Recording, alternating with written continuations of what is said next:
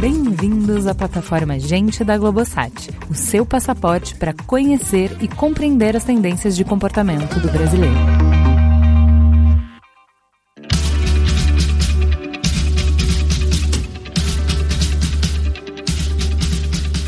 Observar o comportamento de outros indivíduos é uma forma ancestral de aprendizagem. Não apenas o homem, mas outros primatas, mamíferos e até algumas aves utilizam essa estratégia para decodificar e navegar o mundo. É claro que quando a gente traz isso para a complexa sociedade humana contemporânea, essa tática ganha novos relevos, contornos e ramificações. Vivemos num ambiente que nos proporciona quantidades faraônicas de informação, conteúdo, produtos e serviços. Então, para a gente, consumir não está ligado apenas à sobrevivência, mas à construção de identidade. O que vamos consumir vai estar intimamente ligado a quem a gente vai ser. Mais do que isso, a tecnologia nos ofereceu ferramentas potentes para analisar minuciosamente o outro, seja ele meu vizinho ou alguém do outro lado do mundo esteja ele no espaço público ou privado.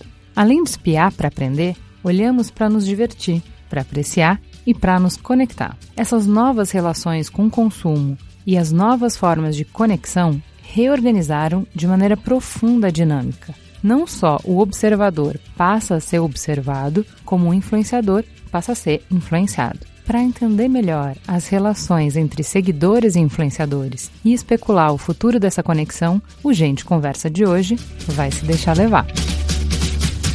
Vamos lá então. Vamos começar apresentando a nossa mesa que está florida hoje. Vamos começar por quem já é muito famosa e muito conhecida. Bia Granja, quem é você na fila do pão?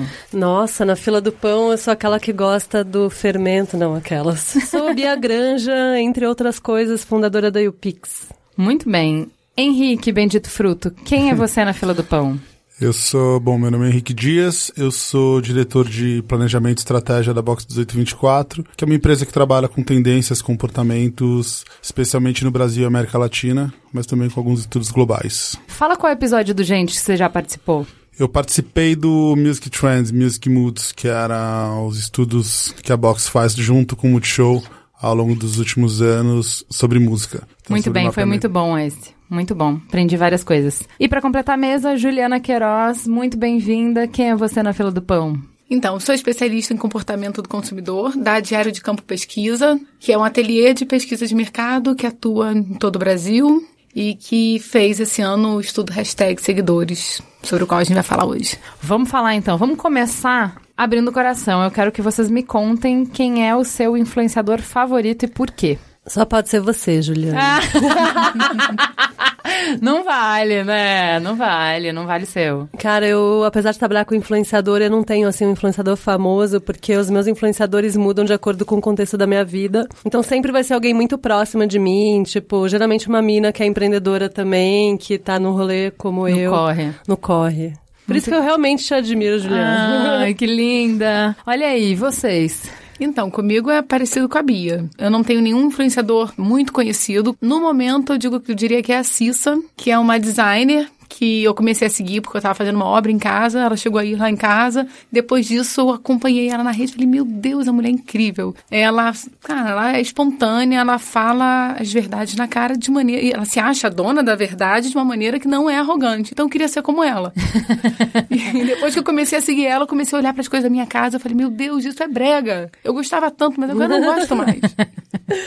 e você, Henrique?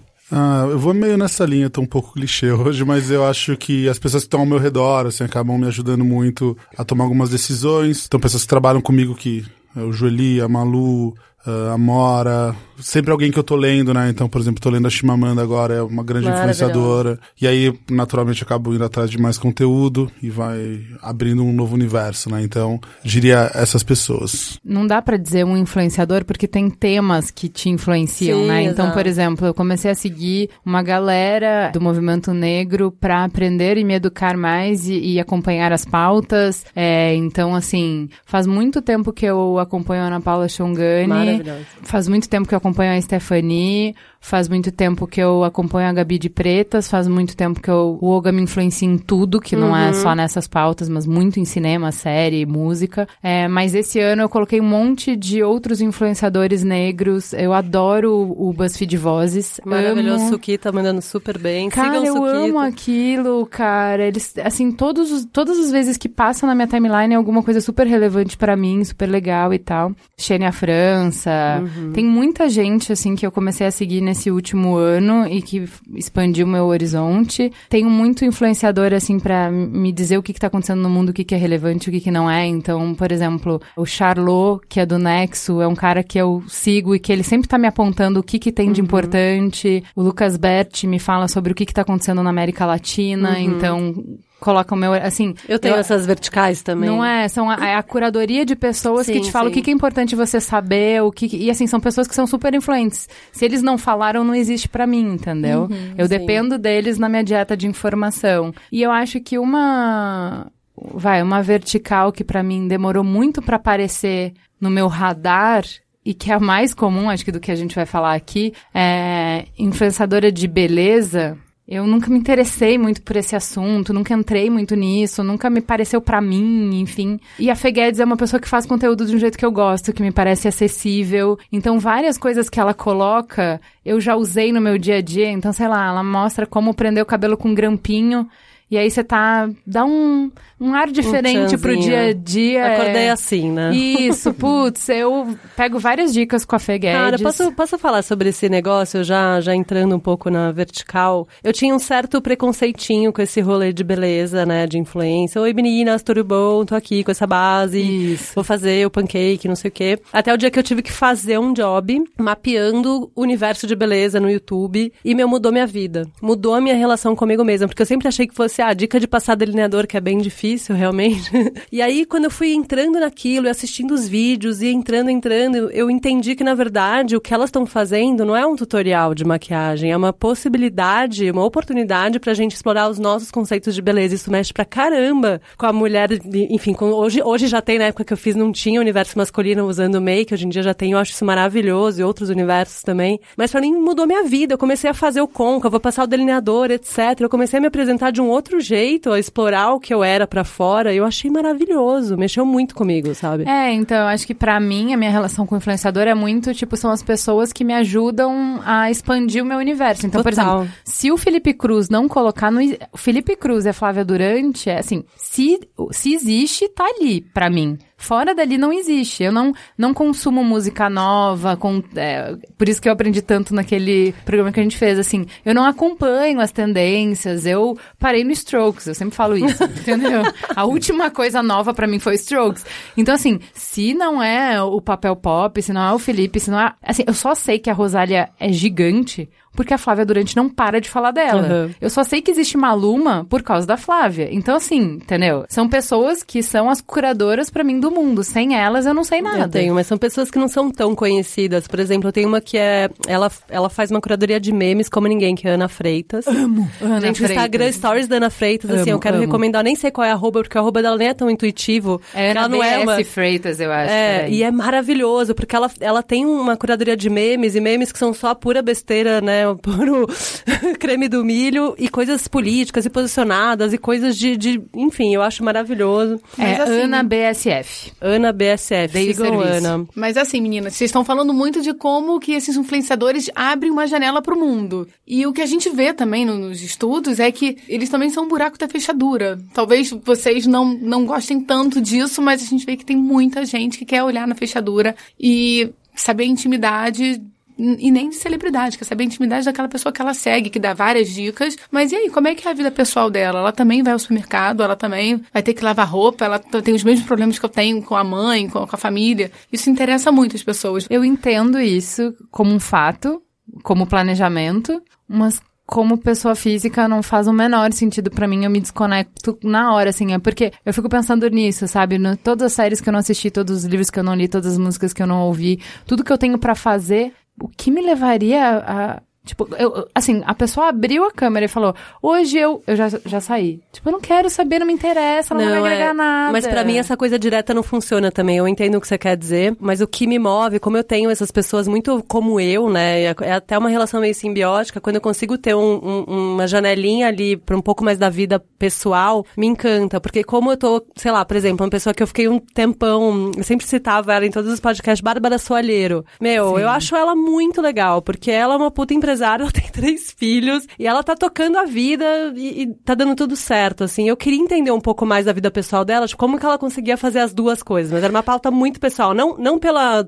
revista Caras da coisa. Então, mas é que daí... Mas que pelo que é? modelo, Das sabe? pessoas que você admira porque elas te trazem algum conteúdo, você quer conhecer elas melhor. Aí Sim. tudo bem. Tipo, eu amo ver os posts com a filha da Ana Paula Chongani, hum, do marido dela, tá ah. tudo bem. Mas ela me traz alguma pauta. Aí se eu, aí eu me interesso por ela e eu me interesso pela vida dela. Uhum. Entendeu? Mas ela tem que me trazer alguma pauta. Mas a gente senão... é muito fora da curva, de fato. Eu entendo é, o que você é, tá falando. Total. Porque a gente vive ainda esse mood de pessoas que são grandes ou aspiracionais e que a gente quer saber o que acontece. A revista Caras é uma coisa gigantesca e hoje em dia tá tudo no Instagram, em outros lugares. Eu acho que tem um lugar para isso também. E a gente sempre vai querer saber mais e ter essa curiosidade. A gente é muito fora da curva, Ju, não vale. Não, então tudo bem, vamos lá. Vamos imaginar o futuro da influência e vamos entender então, Ju, sobre a dinâmica entre influenciador e influenciado. Como é que isso mudou quando a gente traz ferramentas digitais para fazer essa interação, que é justamente isso que a Bia tá falando. Então conta para mim, o que que mudou da Caras o que, que a gente ganha de possibilidade quando a interação passa a ser mediada digitalmente e não pela revista? O que nós vimos é que é uma relação muito mais próxima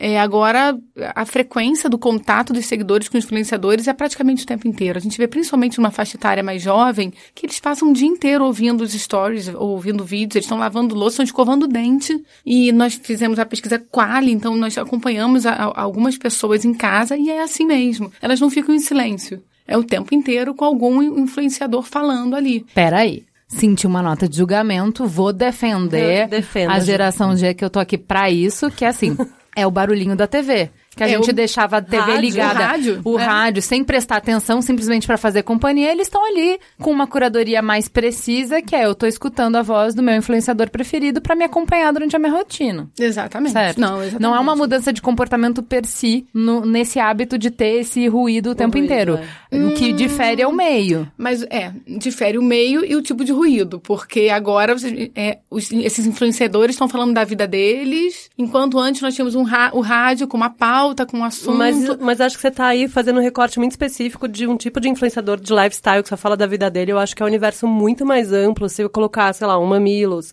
um Naruhodo, tipo, é, é conteúdo, entendeu? Eu cresci ouvindo, o meu ruído era beira do Gugu, inclusive Rest in Peace. Mas, assim, não era nada, não era também tão diferente de um conteúdo, oi meninas, tudo bom? Eu acho que tem, tem um tanto de tudo, assim. Eu acho que o lance da, da influência, ela ficou muito marcada e muito estigmatizada por essa coisa das Instagramers de lifestyle, né? Da futilidade, da né? Da futilidade. Gente, Todo mundo você viu o babado da Bárbara Gância com a Maísa hoje? Cara, eu não vi, mas eu vi algumas pessoas que eu sigo cancelando a Bárbara. Não, a gente nunca vai cancelar porque eu acho que não é para isso, mas eu acho que é um pouco essa, esse questionamento que sempre volta, que é, hum. ah, é no Instagram, então é fútil. Então, mas não, não concordo, é, gente. Não eles é. passam o dia inteiro ouvindo, mas não necessariamente sobre lifestyle. Eles estão ouvindo sobre influenciadores de áreas diferentes que vão Sim. realmente conversar assuntos mais profundos ou não. Mas não foi um julgamento, não.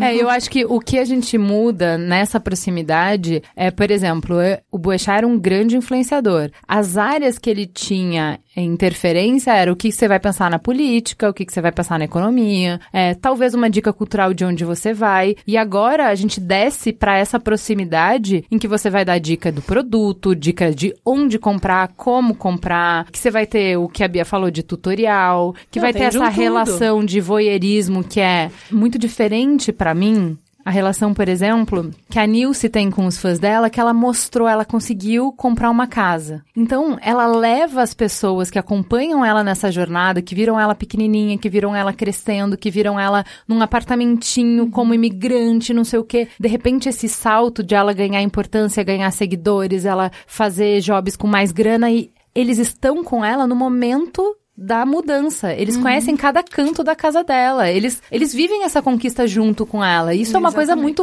Quando você fala de intimidade, a primeira coisa que eu lembro é isso. Porque isso é muito foda, cara. É, é uma coisa que você compartilharia com a sua família. É muito alienígena pra mim enquanto pessoa física. Mas como planejamento, eu olho pra isso assim, é.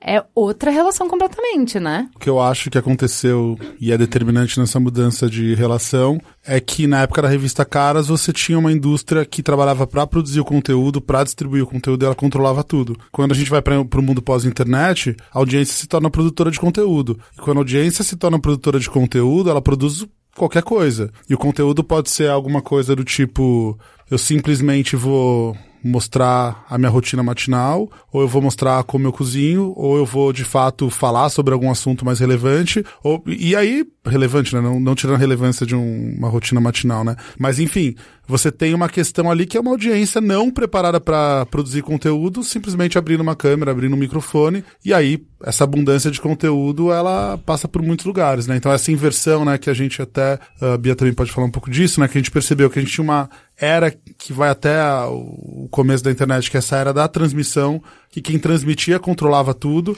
para a era da rede, que ela basicamente quebrou essa hierarquia que a era da transmissão tinha e possibilitou umas relações infinitas, né? na Relações rede. muito mais próximas a- Total. a- atualmente. Porque agora você entra na casa da pessoa, agora, antes da TV ou até mesmo rádio, nós tínhamos pessoas montadas com um script, Sim. com uma maquiagem, com holofote sobre ela. Agora não, é ela na casa dela, antes sem maquiagem, depois com maquiagem, saindo de casa, tomando banho. Então isso gera uma proximidade e logo você acaba se envolvendo mais com aquela pessoa e confiando mais no que ela diz e se sentindo amiga dela. Mas sabe por quê? Porque você escolheu. Sim. Só por isso, porque antes a gente tinha uma vida editada por nós, tipo, o, o que a gente tinha que consumir, o que a gente tinha que saber, em quem a gente tinha que votar, não era a gente que escolhia. Então, só pelo fato da gente poder escolher, seja edificante, seja a maior banalidade, seja o que for, é maravilhoso. E, eu- ser diferente, né? Porque assim, Sim. todo mundo tava vendo a mesma novela. Exato. Agora, se o, o ruído da Bia é diferente do meu, que é diferente do seu, que é diferente do Henrique. E aí isso causa uma identificação muito maior, porque isso aqui são as pessoas que, de alguma forma, me representam, certo? Exatamente. E eu acho que tem uma questão de device mesmo, de aparelho, né? A gente tá num smartphone vendo a foto da minha mãe, a foto do Gugu, que acabou de ter um monte de coisa acontecendo porque é uma celebridade, né? Que depois sei que a gente vai falar um pouco disso, mas é uma celebridade construída nos anos 80, 90, que tá dividindo espaço com um amigo meu e, e por esse mesmo lugar eu tô escutando a voz do meu filho, então é um lugar onde você vê e convive com todo mundo, né? É um lugar de muita intimidade, é um lugar completamente subjetivo e abstrato, né? Total. Sabe o que é engraçado do que você tá falando? Porque assim, olha que louco. Os meus filhos ainda, como ele tem 7 e 5, eles ainda não entendem a, a ordem das coisas. Então, quando eles me viram no YouTube, foi como se eles estivessem me vendo na TV. E aí eles tiveram essa leitura Mamãe é famosa. Por quê? Porque ela tá no YouTube. Seguinte, o Lucas Neto é famoso. E ele está no YouTube. Se eu estou no YouTube, então eu sou famosa, que é a relação da TV. Não é a relação do YouTube. Todo mundo tá no YouTube. Qualquer pessoa tá no YouTube. Estar no YouTube não quer dizer nada. Mas meus filhos ainda não entendem isso.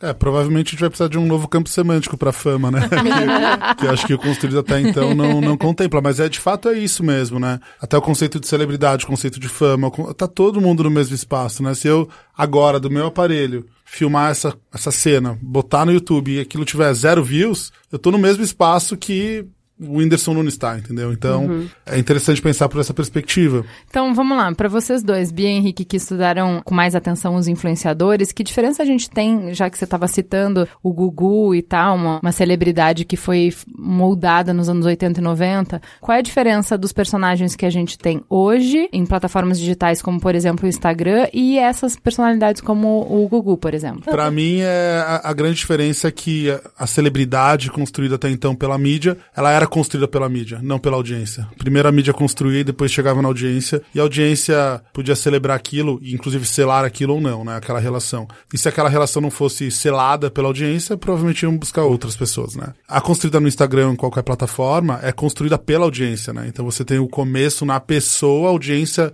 constrói aquilo e aí aquela pessoa se torna relevante quase que comprovando que ela já tem uma base de fãs e de audiência, né? Então, essa inversão, de novo, sutil, ela é muito grande, né? É interessante como a tentativa dessa convergência, né, de pegar pessoas construídas na internet e jogar para dentro das mídias tradicionais nem sempre funciona. Ou arriscaria dizer que não dá certo, porque são lógicas diferentes, né, de, de funcionamento e de relacionamento e de relação, né? É, então, mas isso que é uma coisa que, assim, no seu próprio canal, no canal digital, você tem uma rapidez muito grande e um pulso muito grande de feedback uhum. para você adaptar o seu conteúdo de acordo com o que as pessoas querem escutar. Então, assim, você consegue entender o que, está indo melhor, o que, está indo pior, e os criadores de conteúdo digital, eles estão sempre ligados nisso. Quando você vai para essa outra lógica que é a lógica offline, aí é o que o diretor do programa quer, é o que a emissora quer, aí a, o pulso não tá mais ali da mesma maneira, o feedback instantâneo. Não, porque eles não são criadores, eles são leitores Isso. de roteiro. Então é, são funções diferentes. Eu acho que o lance é.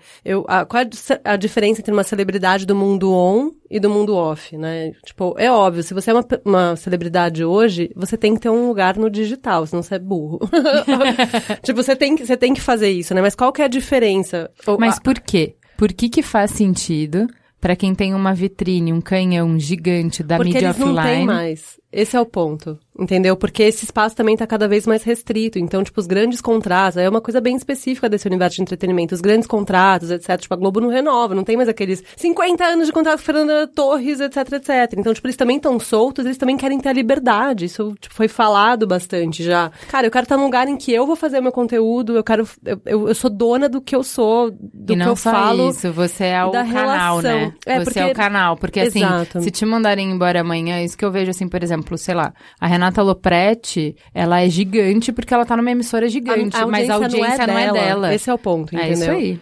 E eu acho, e eu acho que a, a, diferença é essa celebridade do mundo off, além dela não ser dona da audiência dela, ela ser um produto de, um, de uma grandíssima cadeia, né, uma estrutura. Ela pode ser substituída, né? Ela pode ser substituída porque é sobre a capacidade de interpretação, né? Sei lá, quem eram as grandes celebridades do nosso universo pré-digital? Tipo, qualquer pessoa do futebol, da, do axé, e do, do, sertanejo e da novela, né? Então, se o cara não estava na, na, novela, ele não tinha um contrato com a marca, né? Então, uhum. Então, isso é uma realidade. Eu acho que esse, essa celebridade celebridade do mundo off é uma coisa que a gente consome em escala todo mundo junto. A celebridade do mundo on é uma coisa que a gente constrói em escala todo mundo junto. E é muito diferente. Parece a mesma coisa. Ah, os dois são super famosos. Sim, mas a maneira como eles chegaram lá, tipo, é fundamentalmente, no alicerce, na essência do rolê, é muito diferente. É, é bem em cima disso até justificando por que a celebridade do, do off, ela, ela é, é, é, quase necessário ela entrar no on, porque hoje o espaço digital, ele é o mesmo espaço que você consome e é o espaço que você discute o conteúdo, né? Então não tem mais aquela coisa de você desligar a televisão e na mesa de jantar discutir, Sim. ou na mesa de bar, ou enfim, não tem. Você vai discutir no mesmo espaço. E o que acontece? O conteúdo off vai ser discutido nesse espaço também. Então, faça você presente ou não lá, vai acontecer, né? Então, acabou a novela, vai ser discutido tudo, todas as temáticas, os atores, o casting, tudo, tudo vai ser discutido na rede, né? Então, se você não estiver lá, você simplesmente não faz parte da discussão, né?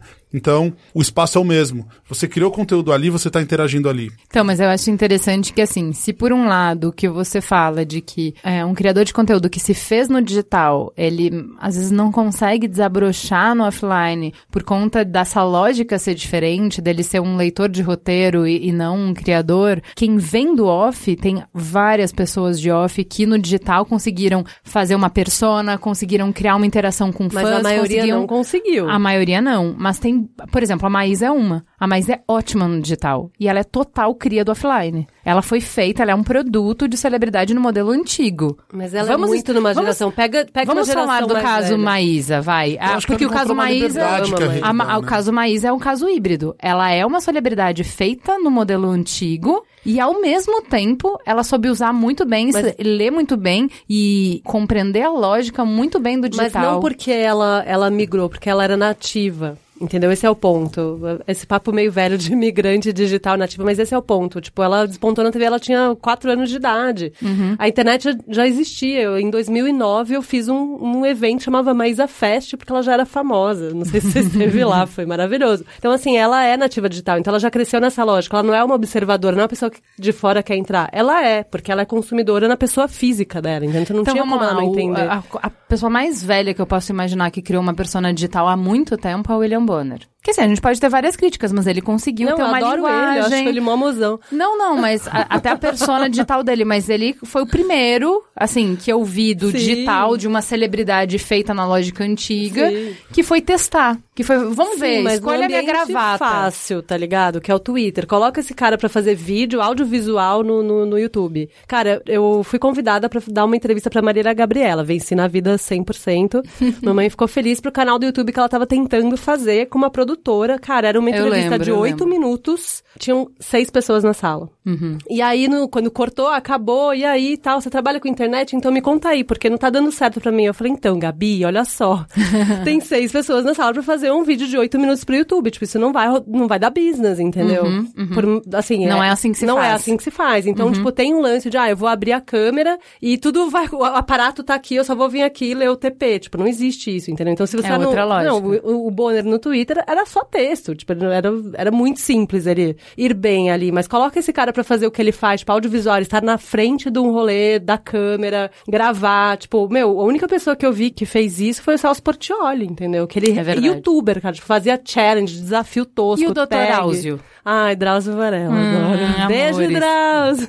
Drauzio, vem no Mamilos, Drauzio. Vem, me chama. Então, mas assim, ele. é, eu também acho. Ele foi feito, assim, acho que muito da exposição dele é de fantástico, então, celebridade raiz. E ele compreendeu a importância do digital e ele foi lá e fez um, digi- um canal digital que, assim, ele é relevante. Ele é bem É, relevante. Eu acho que o caso dele. Acho que tem as exceções de a fato. exceção que prova a regra. Mas é eu acho que o caso dele é porque assim. Ele não devia ser editado porque ninguém numa sala de roteiro conseguiria editar um médico. Tá né, um errado, doutor. você falou errado. E, então acho que ele tinha uma questão do- da natureza, da vertical dele, do conteúdo. Eu acho que os casos raros de quem vai do on pro off, eu acho que quem dá certo é quem encontra no, no on uma liberdade que não encontrava no off. Isso. Sabe lidar, ou de alguma maneira empírica, consegue lidar com essa liberdade de uma forma positiva. O que acaba acontecendo é que muita gente do off vai pro on, e quando vai no, na vida louca do on, não banca aquele negócio, porque ali não tem filtro. Ali, de repente, assim, ou você desabilita comentários, ou você desencana de olhar DM, é, você men- mensagens privadas, porque não tem o menor controle. Porque aí cai nessa questão da, da audiência, porque daí a galera vai escrever direto, vai xingar, vai gostar, vai, vai dar like ou não vai, não tem nenhum tipo de filtro, né? E é difícil. E quem, em contrapartida, quem sai desse mundo muito quente e vai para pro mundo mais fechado, mais que você tem pouca interação, começa a ser muito frio, muito editado, extremamente controlado, né? Então esse ambiente do É, tô controle do lembrando de um exemplo que deu bom, que foi o Fábio Porchat, né? Acho que o Fábio Porchat podemos dizer que deu bom. O Gregório do Vivier podemos dizer que deu bom, né? Eu acho que eles eram pessoas bem nessa nessa limiar. passagem, assim, nesse limiar. Acho que era bem isso, pessoas que estavam começando ou estavam no momento de carreira no off, mas já estavam mirando muito forte eh, o, o on, e pessoas muito habilidosas e inteligentes, né? Cara, e eles vieram entregar uma coisa pro digital que o digital não tava fazendo muito bem, que era roteiro. Mas posso voltar um pouco no ponto do Henrique? Você falou não tem filtro, mas acho que tem uma outra coisa que é que não tem fim. A internet não tem fim. É uma maratona. Tipo, não tem, ah, gravei 100 episódios da novela, 3 da minissérie, acabou, valeu. Tipo, é um ongoing. E elas não, elas não sabem lidar com isso. Como assim? Eu, eu já fiz minha minissérie e nada aconteceu? Não, porque não é assim na internet. Eu acho que esse é um ponto. O não ter fim pra eles é muito angustiante, porque, ai meu Deus, não consigo ficar fazendo isso da vida e não ganhar muitos cachês e muitas propagandas e tal. E a outra coisa é que não tem pauta, porque eles vêm de uma lógica em que eles são super famosos, então, tipo, ah, eu vou vir aqui, eu vou ter liberdade pra fazer o que eu quiser, therefore, tipo, assim, então, eu posso fazer qualquer coisa. E, tipo, não é mais, a gente não tá mais nesse lugar que qualquer coisa vai. Então, ai, chega aqui, ai, o que, que você quer fazer? Ai, sei lá, eu adoro comer, eu adoro viajar, daí vira o quê? Um canal de lifestyle. Mas é o que eu sempre falo, todo mundo que tem uma life tem um style, então, tipo, é um não canal, sacou? É um não perfil, é a coisa mais fluffy que tem. Então, assim, não tem essa migração, cara, não sabe lidar com um lugar, acha que só porque é famoso pode falar qualquer coisa, não sabe fazer a maratona, não sabe lidar com a comunidade, não sabe lidar com, com os comentários, tipo, é, é, é inóspito, entendeu? Então vamos lá, eu queria puxar isso pra falar de uma coisa assim. Tá, desse exemplo que você deu, assim, ah, eu vou falar de lifestyle. Pô, todo mundo que tem uma vida tem o seu estilo de vida, não é um conteúdo. Depende. Se você for no nicho e aí for assim, ah, sei lá, eu vou dar um exemplo ruim, mas eu amo aquele canal daquela menina que foi acelerada pelo YouPix, tipo pedreira, ela ensinava como Paloma fazer... Cipriano. Paloma Cipriano. Então, assim, se ela fizesse lifestyle, eu assistiria lifestyle, porque eu quero saber como que é a vida dela, porque a vida dela é diferente da minha. E Sim. aí você tem alguns, é, eu acho que isso é a TV já tem nicho, mas quando a gente vai para o meio digital, nicho e ecossistema acabam sendo muito ampliados. Eu queria que vocês falassem um pouco sobre o que, que é uma coisa e o que, que é outra. Olha, Ju, o que você falou aí é um resultado que a gente viu na pesquisa. 53% das pessoas declaram que gostam de ver estilos de vida diferentes dos seus e dos seus amigos. É, então, assim, por exemplo, sei lá, se eu vou querer saber como é que é o lifestyle do Neymar, porque é o topo do topo do topo, mas ao mesmo tempo eu vou querer ver o lifestyle e eu vou falar uma coisa, tipo, por exemplo, eu amo. Tem uma pessoa que é muito influenciadora para mim. Eu adoro seguir a Marina, que é rodando pela vida no Twitter,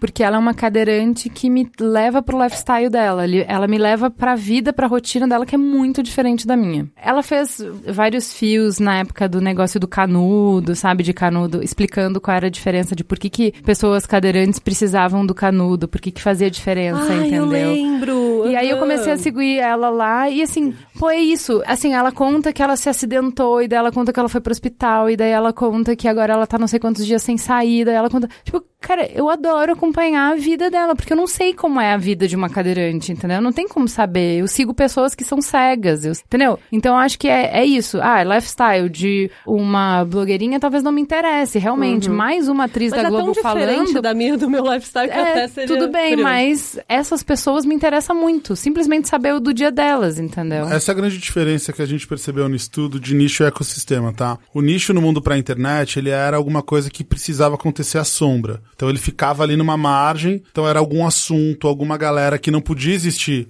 no meio do galerão, então você buscava uma margem, ficava quietinho ali na sua e buscava não ser notado, né? Essa era a grande coisa do nicho. O ecossistema, muitas vezes, ele nasce nessa sombra, porque ele não faz parte de uma conversa social, cultural maior. Só que, diferente do nicho, ele não busca continuar na sombra, ele busca ampliar, porque ele entendeu, as pessoas entenderam dentro de um ecossistema que existem mais muitas, uma quantidade gigante de pessoas como elas, né? E aí elas começam a buscar, porque não, eu não dependo mais de um limite geográfico e físico, né? A rede, ela tirou essa noção. Então, eu consigo achar pessoas que fazem parte desse ecossistema que estão digitalizaram a vida, que a gente pode ter uma relação virtual. Isso é muito interessante, porque a gente começa a matar essa ideia de que, putz, um determinado grupo de pessoas quer ser nichado, determinado grupo de pessoas quer ficar à margem. Não, as pessoas só faziam isso como instinto de sobrevivência. E o ecossistema ele busca, ele é orgânico, ele busca crescer, ele busca ampliar, né? Então, quando você começa a retratar o seu estilo de vida, quando você começa a retratar alguma coisa que é muito importante para você, o que você quer criar é identificação com pessoas parecidas, é empatia com pessoas que não tem nada a ver ou não tem aquela vivência. Então, esse é o conceito de ecossistema e por isso que ele é tão importante pra gente, nesse sentido de ampliar essas vidas, né? Não, sim, eu acho que eu falei de um ponto de vista muito do clichê, do estereótipo do que é o lifestyle hoje, né? Não, mas que é perfeito. Porque que, assim, lifestyle, só- ele, não, ele não é uma pessoa que tem um estilo de vida, ele é tipo pessoa que viaja, come e, e usa as melhores roupas, entendeu? Tipo, É, não, não, ninguém aguenta mais. Mas eu isso. acho que é um ótimo gancho pra gente falar de nicho e ecossistema, que é o mesmo conteúdo vai ser relevante ou irrelevante, dependendo Do do, contexto de como é que você consegue colocar, porque é isso, são os relacionamentos. Então eu entendo o ecossistema é, bom, uma série de pessoas começou a promover discussões que são relevantes e começaram a conseguir pautar a sociedade, e é isso que você falou, é o oposto de nicho, é começar a conseguir conquistar espaços na discussão coletiva, na, na discussão maior, mais ampla, assim. Um outro exemplo de, eu acho, ecossistema são as vibradoras que trazem a pauta do futebol feminino com um olhar mais amplo de esportes femininos para a discussão mainstream. Então, assim, o objetivo delas, óbvio que quem se interessa primeiro são as meninas. Óbvio que tem um demográfico que se interessa primeiro, mas elas não querem ficar nichadas. Conforme elas vão produzindo conteúdo e conteúdo de qualidade, elas vão mostrando que isso é interessante para chegar em todo mundo. Esse é um exemplo ótimo, porque o nicho, nesse caso, ele reduz, né? Exato. Você fala, ah, o futebol feminino é um nicho. Não, o futebol feminino é um universo gigantesco lutando para crescer, só que infelizmente ele tem que acontecer num nicho, em horários quase que escondidos e proibidos para aquilo poder existir, né? Então é, é um ótimo exemplo porque é isso, ninguém quer morar aquado num gueto, ninguém quer ficar vivendo num nicho escondido do resto das pessoas, né? Então, essa inversão é muito interessante. E a rede traz essa noção. Ju, fala pra gente essa relação tão simbiótica, tão próxima, tão líquida, tão on demand, como é que isso acabou interferindo e colaborando pro jeito que a gente se enxerga, com o jeito que a gente se constrói? Olha, é uma grande responsabilidade para os influenciadores. Se no offline eles já tinham uma importância na construção da identidade, atualmente essa importância e essa relevância é muito maior. Eles estão possivelmente 24 horas. É exatamente pela relação que o meio possibilita, né? Que são relações, é, relações líquidas, muitas vezes superficiais. Online ela, ela possibilita isso. Você desliga quando você quer, você assiste quando você quer, você se sente alimentado, então aquele influenciador ele está me dando e eu corto essa relação quando eu quiser e ele ainda supre uma solidão. E então ele é, nossa, ele é o meu melhor amigo. E aí nós temos aqui um, um percentual gigantesco de pessoas que consideram os influenciadores seus amigos, assim como amigos do offline. Então, olha a responsabilidade desses é, influenciadores na vida dessas pessoas. Né? Foi um pouco do, do, exemplo que você trouxe e que nós ouvimos muito em campo. Eles têm um poder na mão pro bem e pro mal. Assim, no mal seria a criação de um ideal de, de vida, um ideal de vida nos vários sentidos, assim, como tem que ser a sua família, como você tem que se comportar, como que tem que estar o seu corpo, o que, que você tem que consumir, que pode causar um monte de depressão, daí para pior. E no lado positivo, o que a gente vê é que, cara, eles podem colocar as pessoas para cima mesmo. As pessoas ouvem e, e, se sentem muito próximas. E não são pessoas necessariamente carentes, não, sabe? Então, mas é, o que eu acho legal, Bia Henrique, é que é um caminho de mão dupla. Uhum. Ao mesmo tempo que a influenciadora tem esse poder sobre a audiência, a audiência também tem um poder sem paralelo sobre o influenciador. Eu estava recentemente num evento com influenciadoras e elas estavam falando assim desse aspecto negativo, do quanto é cerceador que as pessoas estão te podando o tempo inteiro, querendo que você se encaixe dentro das expectativas delas, delas, também, porque já que você me acompanhou nisso, nisso, nisso, e eu mudei nisso, nisso, nisso por você, como assim você aqui não agiu de acordo com o que eu esperava, enfim. E aí, como que é isso, esse outro lado? Como é que os fãs interferem na construção de identidade do próprio influenciador? Eu acho que tem uma coisa, o creator, né, a pessoa que está construindo aí uma fanbase, uma comunidade no digital, ela tem uma noção que aquilo é uma conta conjunta que todo mundo tem que depositar para que se possa sacar alguma coisa. E qualquer desequilíbrio nessa relação vai ser sentida do lado do creator, do influenciador ou, ou da comunidade. Então, a primeira coisa é isso. Essa influência ela é realmente co-construída. Então, eu vejo que existem muitos influenciadores que, né, nesse afã de agradar a audiência, etc., eles acabam se perdendo mesmo, porque eu, eu acho que é meio negativo esse você se moldar a, a, partir da visão do outro, porque se você tem 10 seguidores, cada um vai ter sua visão de mundo, ferrou, você vai ficar que nem uma barata, é barata voa, sabe? É, qualquer pessoa que tem um certo nível de influência ou de autoridade num certo nicho sabe como é isso, as pessoas esperam coisas de você. E não é isso que o, o, o seguidor espera dele, ele não espera que ele mude por ele, ele quer que ele seja verdadeiro que seja ele, né? Eu acho que não é verdade. Eu acho que o seguidor, no final do dia, vai ter essa expectativa surreal, que é dessa relação líquida, que é como assim você. Eu, se eu bater palma, você não vai dançar? Exato. Não. É, o seguidor quer que você que ele bata palma e você dance. Agora o que eu acho é, se ele bater palma e você dançar, ele vai embora. Exato. Então assim, são é, porque ó, isso é, é, a essência do ser humano, é conflito, gata. Não tem, é, a gente não faz sentido. A gente quer coisas que não vão nos fazer bem. A gente quer coisas que na verdade não são no fundo o que a gente busca, o que a gente procura. Eu acho que tem um outro gatilho ali nessa relação que é assim, uma audiência, sei lá, de 10 mil seguidores se você fizer qualquer conteúdo que você fizer, vão ter 10, 15 que não vão gostar. Ah, sim. Em termos de análise de Globo, por exemplo, o que, que eles iam achar? Ah, 15 não gostaram? Tá ótimo. Sucesso, o que? Que isso é 001% das pessoas não gostaram? Então segue, o jornal vai continuar como tá. Agora, pro influenciador, esses 15 fazem barulho. Todos, e aí é. a gente lê, porque a gente não tem um departamento de pesquisa, você lê como, nossa, ninguém gostou. Porque, entendeu? É, eu colocaria três coisas na equação, assim, do lado do, de quem tá criando conteúdo, tá? A primeira coisa é que existe, em algum momento você pode ganhar dinheiro com aquilo. E aí é super difícil fazer essa conta, né? Então, cara, como que eu vou criar um produto em cima de algo que eu comecei a fazer e não necessariamente eu consigo controlar isso ou não, né? A segunda coisa é que você não tem férias, né? Diferente, você trabalha na Globo ali, você tem um programa e uma hora vai ter as férias. E isso a gente escutou muito em campo, assim, né? Quando a gente fez entre... as entrevistas com os criadores e tal. É, cara, se eu sou um criador e principalmente criador que abre a porta de casa, abre a porta da vida, cara, eu não consigo. As pessoas, os criadores, as criadoras de conteúdo estão surtando, mesmo, né? E a terceira coisa é como eu consigo criar filtros para mim mesmo, porque às vezes uma pessoinha fala um negócio, aquilo me feriu tanto, porque aquela pessoa que não tem nenhuma responsabilidade comigo, né, agora invertendo a responsabilidade da audiência como criador de conteúdo, ela fez um simples comentário, mas ela não me conhece a fundo e aquele comentário que ela fez foi um gatilho para uma doença emocional mental muito grande, né? Então, transformar isso em grana, porque, putz, pode ser que sim, pode ser que não. Conseguir descansar, e conseguir entender que aquela pessoa que falou uma coisa, ela realmente ela falou aquilo e ela mudou, ela já tá falando com outra pessoa, aquilo não tinha nenhuma importância, uhum. é muito difícil. E de fato, existe uma questão aí que os criadores de conteúdo, principalmente o que, os que chegam em um momento que eles têm que fazer escolhas, né? Porque quem tem uma base de 10, falando em influência digital, né? 10, 100, 500 seguidores, não tá nesse dilema, mas quem chega em um momento tem que fazer escolhas, aí é complicado, porque a gente vai para um lugar muito complexo, né? O William Bonner, ele sai de férias. Se uhum. um dia ligar o Jornal Nacional, ele não vai estar tá lá. E tá tudo certo. Uhum. E aí, e os criadores de conteúdo que um passa cinco dias ele não atualizou nada, passa dez dias Sim. ele não atualizou nada, 30 dias ele não atualizou nada, né? Então isso é super complicado, né? E isso em várias categorias. Quando a gente cruza, né? Então, interseccionando categorias, a gente pega tipo um atleta que ele se tornou um influenciador. Isso vira um baita problema, porque chega uma hora que esse atleta ele precisa ter um estado mental e físico.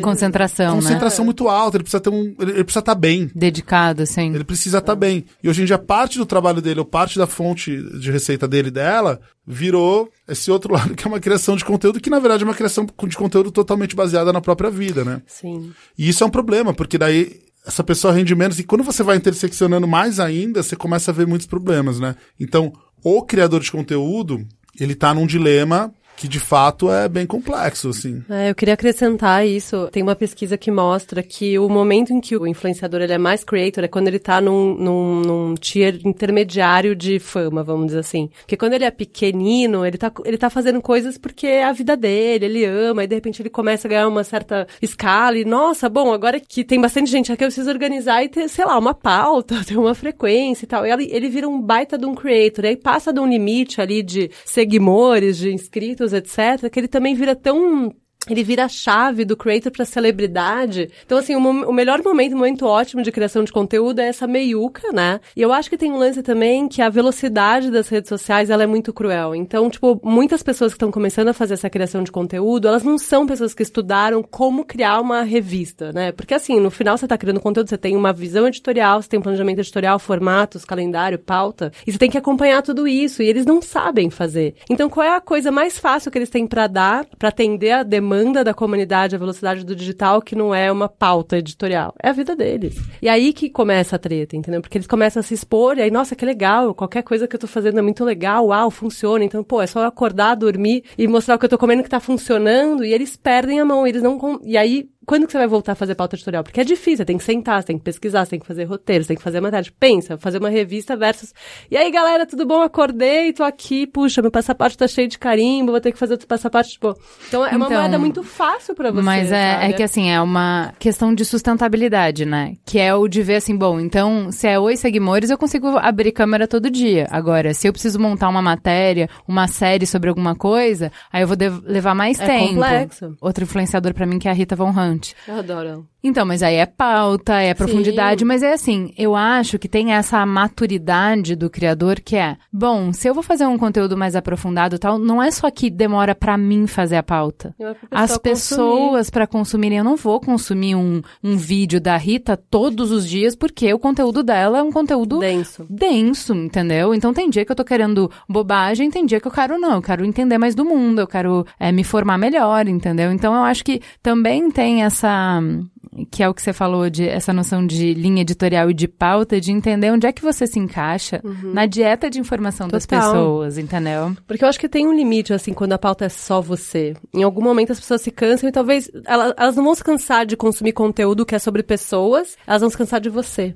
Porque sua vida ficou ali, entendeu? Talvez eu vá consumir Mas eu acho, eu acho interessante isso, porque o Jovem Nerd tá fazendo podcast com base em contar as histórias deles, da família deles, há, sei lá, 15 anos. E eles falaram assim, bom, deu, sei lá, três anos, a gente viu que as nossas histórias não, não ia, não ia ter mais por muito tempo, entendeu? Então, que a gente precisava evoluir para pautas. Então, ah, vamos fazer games, então vamos fazer história, vamos fazer. E aí, vamos trazer convidado, vamos. Então, aí a gente teve que evoluir para revista. Right, exatamente. Então, ele tá falando isso numa mesa que do lado tem os filhos da grávida de Taubaté que acabaram de vir pra podcast falando assim: ah, o que, que vocês fazem? Ah, eu abro o microfone e a gente conta da nossa vida. aí você fala: bom, do seu lado tem um criador aqui falando que isso aí não vai longe, amiga né? Mas e é assim, seleção natural, e eventualmente eles vão perceber, eles vão mudar ou não também, e aí a coisa vai se extinguir. Eu acho que é, tem, tem uma autorregulação no digital. Não, mas eu acho que é, nem é uma seleção natural, eu diria que é um caminho, entendeu? Que você começa desse lugar, você começa desse lugar que é partindo de você, você é a pauta, e aí o amadurecimento é você olhar para o mundo e você produzir a pauta, é, né? Você se você amadurecer. Coisas. Muita gente não e fica desesperado, e burnout, e aí sofre, e aí realmente não rola, e é é preterido por outro que tá mais up to date, como diz minha mãe. Não, que é uma rola. outra coisa, né? Alguém Porque no TikTok. É, e eu acho que aí a gente pode falar um pouco sobre como a gente tá indo para relações, é o que você tava falando de um universo líquido, mas muito de como a gente tá consumindo as pessoas. Que daí é isso, ah, eu já vi tudo da sua vida, agora não é que eu vou para outro conteúdo, eu vou consumir tudo da vida de outra pessoa. Então aí é o descarte, né? Eu já consumi tudo que tinha, agora eu troco por um produto novo, mais brilhante e tal. Uhum. Entendeu? Então acho que é, acho essa que... relação também é, é complicada porque a gente é a Black não tem Friday da sociedade. É, mas a gente não tem um parâmetro para se guiar para isso, né? Então eu acho que é muito surpreendente para quem teve seguidores amando e falando, nossa, que incrível, consumindo esse conteúdo sobre a vida dele avidamente, que de repente ela tá fazendo a mesma coisa e isso não funciona mais. É, eu acho que tem a inversão gigantesca no mundo da internet é que, cara, as pessoas têm que aprender a lidar com uma abundância de conteúdo infinitas. Sim, é infinito, é, é tudo. Você pode ver qualquer vídeo, qualquer série, qualquer tudo, por vias legais ou ilegais, né? A internet também trouxe essa lógica da ilegalidade legal, né? Então, quando você tem essa abundância de conteúdo, você tem que achar novas formas de navegar pelos conteúdos. Aí começam os, os curadores, aí começam os algoritmos, né? Aí começam as plataformas que têm uma vocação, uma conexão melhor com você. E eu acho que isso vai acontecer. Eu vejo com olhos bem tranquilos, assim, essa coisa de tô seguindo uma pessoa e dou um follow. Para mim, assim, eu sou um usuário muito baixo de rede social, não tenho nenhuma, na verdade. Mas eu acho que uma pessoa que dá um unfollow, assim, às vezes meio besta, ou que simplesmente passa num feed, é tipo, meu, você tá olhando na rua, aquela sim, aquela não, aquele sim, aquele não, aquilo é legal, aquilo não é. Eu acho que é só uma digitalização de relação. Obviamente, quando a gente pensa em cognição de relacionamento, isso é muito mais complexo, né? Porque não é tão simples essa mudança. Mas eu acho que essas coisas de tipo, putz, curtir, descurtir, eu acho que isso é o ser humano na sua essência. E aí, quando a gente vai pra rede, a gente vive isso de uma forma potencializada Total. e é mais fácil de fazer. Porque ali ninguém tá vendo que eu tô olhando aquilo, né? Então, eu tô observando aquela pessoa sentada. Então, vamos lá. Para mim, existe uma comparação que o Facebook ele é como um shopping center. É um espaço de marcas, um espaço de, é, é privado, é uma empresa ali. Pessoas ficam circulando e elas podem fazer o que elas quiserem lá dentro, desde que o shopping estabeleça alguns conjuntos de regras, você vai ser expulso ou não, né? E é um espaço, sobretudo, de se consumir, né? Cara, você ficar parado num banco, sentado num banco de um shopping, comendo uma casquinha, você vai ficar observando as pessoas, vai observar a movimentação. Uma hora você vai levantar e vai entrar numa loja, uma hora você vai entrar numa livraria, pegar uma revista, dar uma olhada, você vai buscar interações, né? E a rede social para mim é isso. E obviamente que eu tô simplificando, né? Porque a gente, quando vive o digital, a gente se sente mais à vontade de fazer algumas coisas, né? Tem pessoas que eu não abordaria no shopping, mas no Facebook eu abordo. Tem pessoas que eu não discordaria no, no shopping porque tá com uma determinada camiseta de que representa alguma coisa politicamente. No Facebook eu me sinto mais à vontade. Então, essa flexibilização Obviamente que ela é muito mais intensa na rede. Mas eu acho que, como a Bia falou, chega um momento que você, que as pessoas come, começa a ser natural frequentar esse espaço também. Começa a ser natural, putz, tá no Instagram. Outro dia alguém falou um negócio que foi muito interessante. Eu tava na. A gente teve um evento ali que a Box fez parte na Void, a gente entrou na Void e falou assim: nossa, a Void parece um feed de Instagram, né? E eu falei, cara, parece mesmo. E aí chega uma hora que assim, a gente vai se acostumando a entrar nesses espaços, né? E eu acho que a gente tá num momento de. Eu ainda acho que a gente vive um certo deslumbre com a digitalização, Total. com a digitalização dos relacionamentos. Eu acho que a gente tá achando agora, principalmente quem não é geração Z nem alfa, né? A gente tá achando um jeito de, putz, quais plataformas a gente tem mais a ver ou não. Tudo bem eu não estar tá na festa do YouTube, tudo bem eu não estar tá na festa do Facebook, tudo bem eu não estar tá no Instagram. Ah, mas o WhatsApp é a festa que eu quero estar, tá, sabe? Então uhum. você começa a entender quais redes têm mais vocação e as redes também estão sendo moldadas, né? Então também a gente escuta de jovem, putz, eu arrumo trabalho no Tinder e eu paquero no LinkedIn. E é, e é o que é. Aquele espaço ele vai ser o, o que ele foi feito para O que ele foi feito vai ser.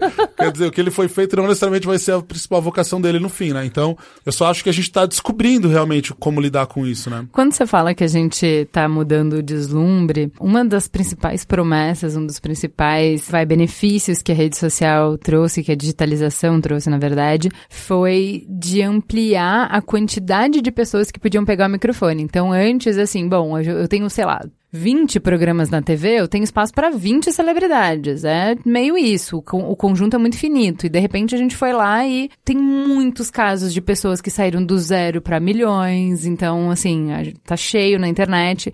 em algum universo, em algum momento, como você falou, a gente vendeu essa ideia de que era infinito. Porque não existe um inventário como tem na Globo, não existe um inventário como tem na Caras. Tem quantas páginas você quiser criar. Isso quer dizer, Bia, que todo mundo vai poder ser influenciador? Não. Ponto.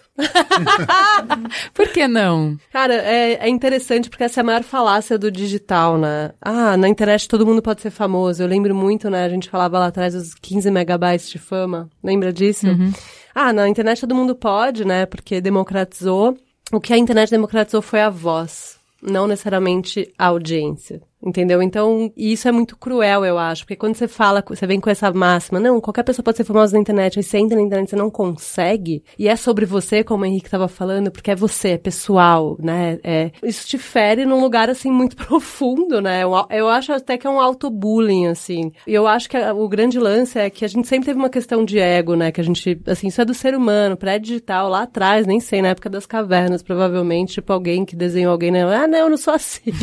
sei lá, isso deve deve, deve acontecer. E o que o digital fez foi quantificar muito esse sucesso. Tipo, ninguém, sei lá, pensa a gente na escola hum, antes da internet, ninguém queria ser o excluído. Todo mundo queria ser popular. Então, essa popularidade acho que é uma coisa que todo mundo busca, ponto, né? A internet não inventou. O que ela inventou foi a quantificação e a explicitação dessa fama. Então, eu acho que isso é muito cruel. Porque todo mundo pode criar conteúdo, não quer dizer que todo mundo vai é, conseguir construir uma comunidade, mais ainda, e chegando muito aí na nossa definição de influência que a gente achou na nossa pesquisa, conseguir moldar de fato um comportamento comportamento, tipo, mudar alguma coisa na pessoa, seja para o consumo, seja para um pensamento, seja para qualquer que seja a coisa, sabe? Então, tipo, todo mundo pode criar conteúdo, nem todo mundo vai alcançar uma audiência e não necessariamente todo mundo vai ser influenciador. E é bom a gente começar a entender quais são as diferenças dessas coisas, separar o joio do trigo, entendeu? Porque a gente também vai começar a ter uma relação mais tranquila com essas coisas, se é líquida, se não é, tipo, ah, o que que significa isso na minha vida, como isso me impacta, se molda ou não minha identidade, isso aqui é por entretenimento, isso aqui, pô, isso, isso eu vou prestar atenção, isso vai mudar alguma alguma coisa no que eu sou.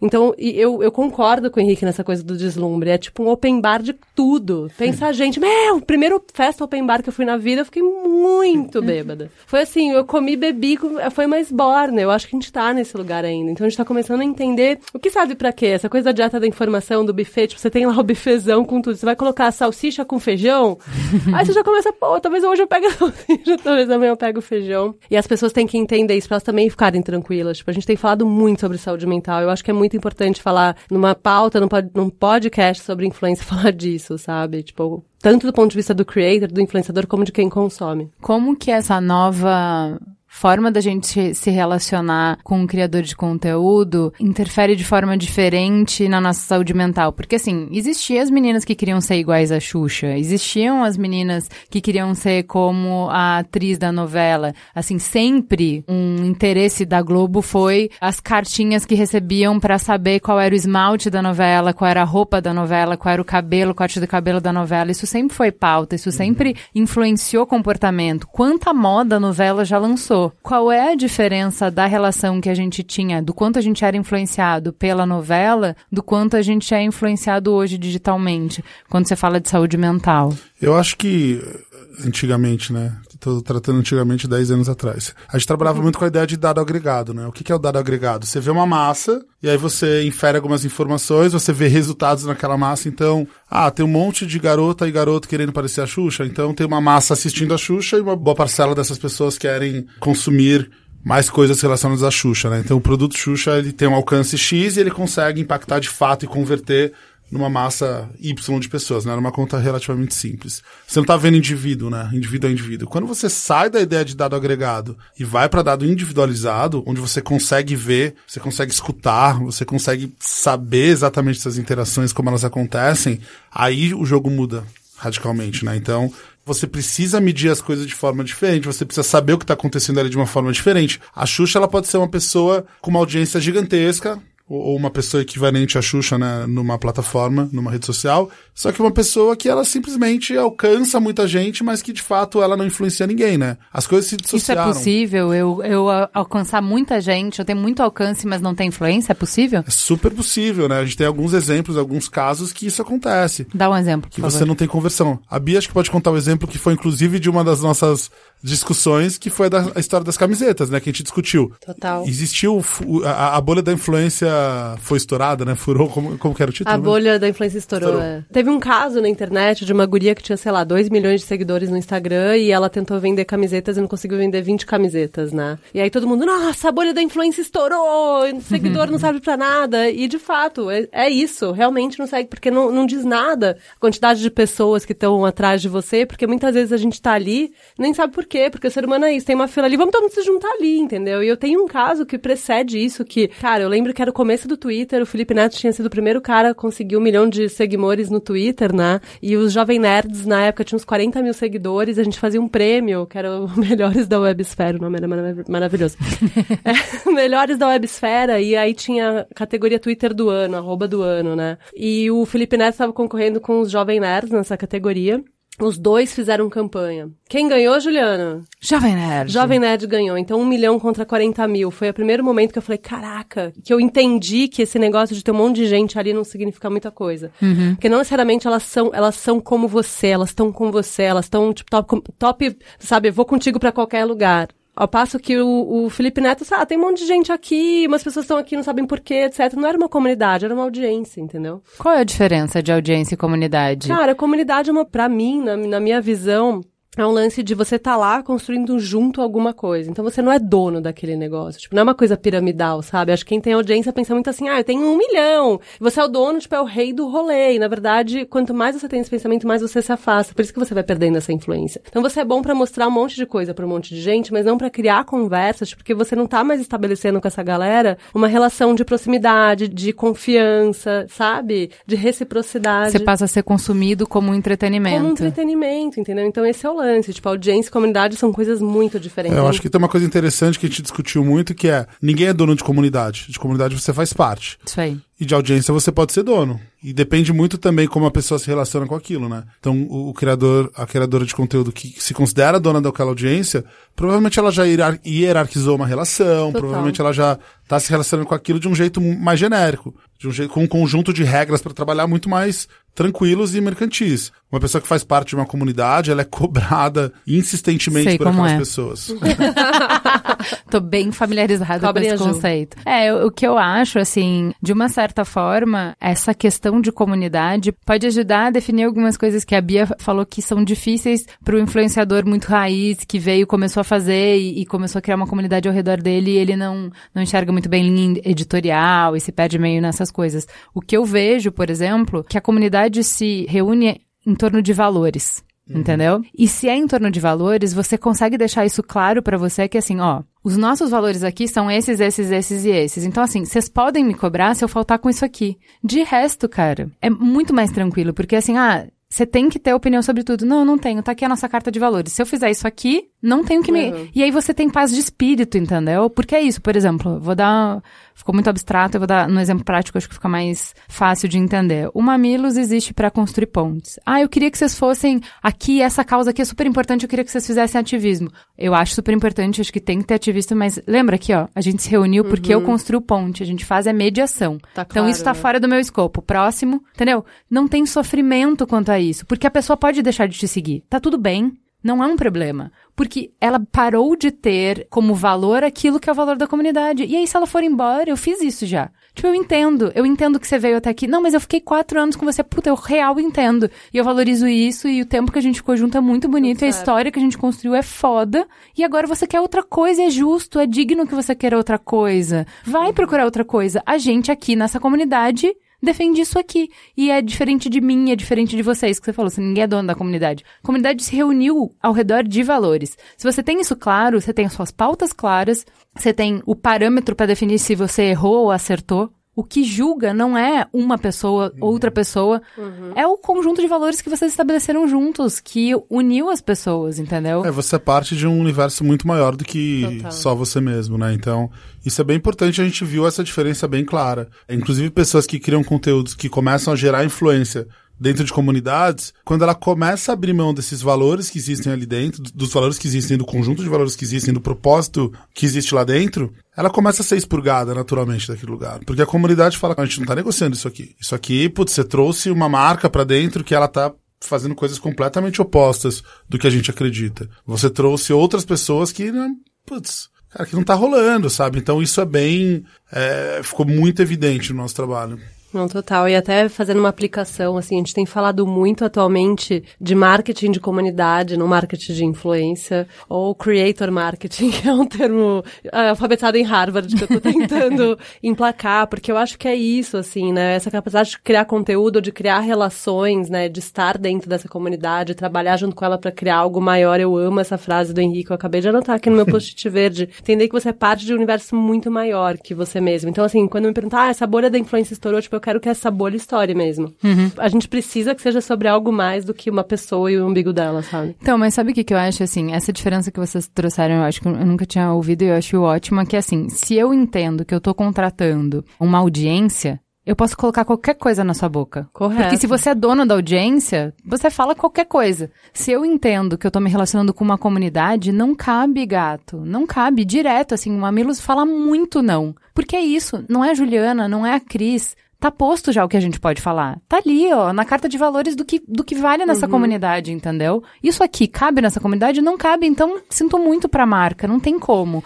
E quando é. a marca vier, se aquilo faz sentido, tem que fazer sentido na minha voz, na nossa visão, no jeito que não sou eu e a Cris, que naquele grupo de pessoas que reuniu aquelas pessoas uhum. faz sentido. Total. E, e, é, e na nossa consultoria, é a primeira coisa que a gente fala, tipo, se você, para entender você marca, se você vai trabalhar com aquele influenciador, você tem que estudar a intersecção de valores da comunidade da qual ele está fazendo parte e os valores da marca. Total. Então, eu falo um exercício muito simples, assim, tipo, você como marca, arroba oficial da marca, arroba marca, você daria um RT, um regram, um share no conteúdo desse cara, se você uhum. não ficar 100% confortável, gostosinho, é porque vocês não estão alinhados. Então, meu, vai pro outro, sabe? E o creator é a mesma coisa, o influenciador. Gente, olha, olha isso. Vou abrir sem. Vou contar o santo não vou contar o milagre. Teve um cliente que veio, comprou, sei lá, não lembro o que. E aí, ele acho que ia fazer uma minissérie com a gente. E aí ele teve problema com polêmica. Ficou a parte que você não entendeu que o Mamilo só faz isso? Tipo, não, não vai rolar, entendeu? Chama que que Mamilo, você, você conhece o meme? O que, que, que, você tá fazendo aqui? Tipo, eu imaginei que na hora que você chegou, você já sabia o que, que você tava fazendo, entendeu? A gente devolveu o dinheiro do cara e falou, obrigada, passar bem. Não tem como. Não, não há conversa possível, entendeu? O que, que você veio fazer aqui? Então, eu acho que é, essa a marca tá acostumada nessa lógica Comprar, de audiência, que é nessa lógica da TV que aí eu falo e todo mundo escuta. Uhum. Não é de uma conversa e uma conversa depende de quem tá ouvindo, ela muda. Sim. O que você fala, você não fala igual para uma criança com a sua mãe, com o seu marido e com a sua melhor amiga. A gente pode ser a mesma história, é rigorosamente a mesma história, mas eu adapto a história para quem tá me ouvindo. Eu não claro. conto a mesma história para minha mãe, pro meu marido e pro meu filho, entendeu? É exatamente esse ponto que a gente percebe percebeu, né, e que a gente traz no estudo que, que eu até comentei anteriormente, que em determinado momento você é colocado numa encruzilhada. Que é esse momento que, assim, putz, a comunidade, eu faço parte de uma comunidade onde eu sou relevante. E aí tem gente que tá olhando pra marca tá olhando para essa comunidade, tá olhando para o mundo, né? Olha que legal essa iniciativa, olha que legal esse criador de conteúdo, olha que legal isso aqui, vamos trazer para perto da marca. E a pessoa que tá dentro da comunidade fazendo conteúdo, ela olha para aquilo e fala: "Cara, e aí, o que, que eu faço? Será que eu vendo a minha influência, que a gente até chegou no conceito, será que eu mercantilizo minha influência, abro mão de alguns valores e aqui sem nenhum julgamento e passo até me conectar com outras pessoas que não fazem parte dessa comunidade?" E a gente chamou isso de mercantilizar de fato, no qual a relação comercial é o que driva, né, a principal motivação do do criador de conteúdo? Ou será que não? Será que eu vou ter que, putz, como eu tô sendo assediado por muitas marcas, eu vou ter que profissionalizar minha influência e vou ter que ter mais clareza ainda no que eu tô entregando e vou ser mais relevante ainda dentro dessa comunidade. E aí sim eu vou saber falar os nãos certos, os nãos necessários para me fazer cada vez mais relevante aqui dentro e saber quais sims eu posso falar e porque de fato faz sentido para mim como criador de conteúdo ou como iniciativa. E ó, eu vou falar, se você é influenciador, wannabe creator, etc, tá nos ouvindo agora, quanto mais nãos você falar, melhor vai ser para você. É, o que eu acho não é nem assim glorificar ou não, mas é assim, o patrimônio que eu tenho, o que eu inscreveria na bolsa de valores, eu demorei cinco anos para construir, entendeu? Essa comunidade que sabe quem eu sou, assim, cinco anos para construir. Basta uma campanha errada para eu perder Sim. tudo, entendeu? Então, assim, o dinheiro de uma campanha para eu rasgar cinco anos, amigo, fala de bilhão, entendeu? Porque é para sempre, entendeu? Então, assim, não, cara, você não vai com verbinha de uma campanha, de um flight de campanha, destruir minha reputação. Então, eu acho que é essa conta que a gente não pensa, né? E eu vejo criador que, por exemplo, pô, mas eu tava no zero a zero até agora, então qualquer dinheiro é dinheiro. Tudo bem, pode ser, desde que não Te atrapalhe custe as... tudo. É, exatamente. A conta conjunta lá, né? Exatamente. A gente vê muito influenciador, né? A gente viu muito no estudo influenciadores extremamente relevantes que não ganham um tostão furado com nada Sim. de nada, mas são cada vez mais relevantes. E, Exato. cada vez construindo mais ah, importância e cada vez influenciando mais porque ajuda na tomada de decisão da audiência. Isso aí A é muito legal. procura. Ah, Isso é muito legal de desconstruir, tipo, a dissociar um pouco essa coisa da influência do dinheiro, né? Do jatinho, da mansão na Barra da Tijuca. Isso é tão importante, né? Porque a gente só conhece um modelo. E agora a gente tá começando a ver vários. Tipo, não necessariamente você tem que ganhar 300 milhões de reais com fulano e comprar o jatinho pra ser influenciador. Isso, e, e ter essa validação, tipo, não é mais sobre isso só. Pode ser também. É, mas... que eu acho que é uma conversa que eu tenho com a Bia há muito tempo, que é A como Bia é sou eu? Você.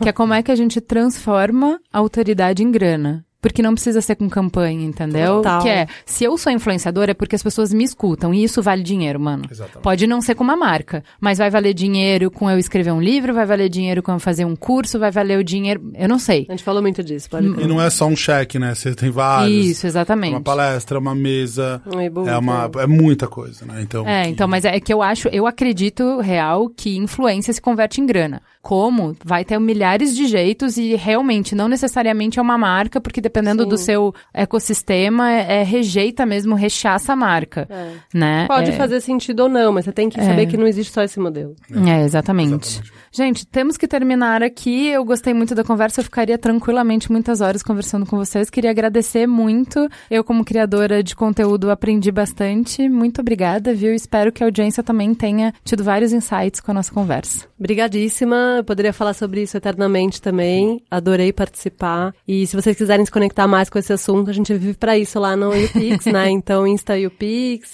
you- arroba YouPix em todos os lugares. Venham fazer essa conversinha gostosa. Obrigado. A gente fez em parceria na Box 1824, junto com o Pix, fez um estudo que é o futuro da influência. E a gente estudou a fundo isso, né? Muito pelo viés da criação e produção de conteúdo. E esse estudo em breve estará aberto 100% dele, disposto a conversar sobre também. Gente, obrigada. A Diário de Campo Pesquisa fez um estudo hashtag seguidores, que também em breve vai ser lançado, vai estar na plataforma Gente da Globosat e vamos divulgar de outras maneiras também. E é isso, eu também poderia ficar aqui falando muito mais sobre é, o estudo hashtag seguidores. Ele lança um olhar né, sobre os seguidores de, de influenciadores digitais, mostrando o que nos motiva, né? E o que esse hábito de seguir diz sobre nós e sobre nossas atuais e futuras relações sociais. Muito bem, gente. Muito obrigada. Espero que vocês tenham curtido. Sigam a gente nos nossos arrobas, nos nossos perfis. Até o próximo Gente Conversa. Gente é onde tudo começa. É o ponto de partida. Gente é matéria-prima para criar algo novo e relevante. Uma fonte de conhecimento viva que revela comportamentos, histórias e tendências. É inspiração. Sua próxima grande ideia começa com Gente, a plataforma de insights da Globosat. Para conhecer mais, acesse gente.globosat.com.br.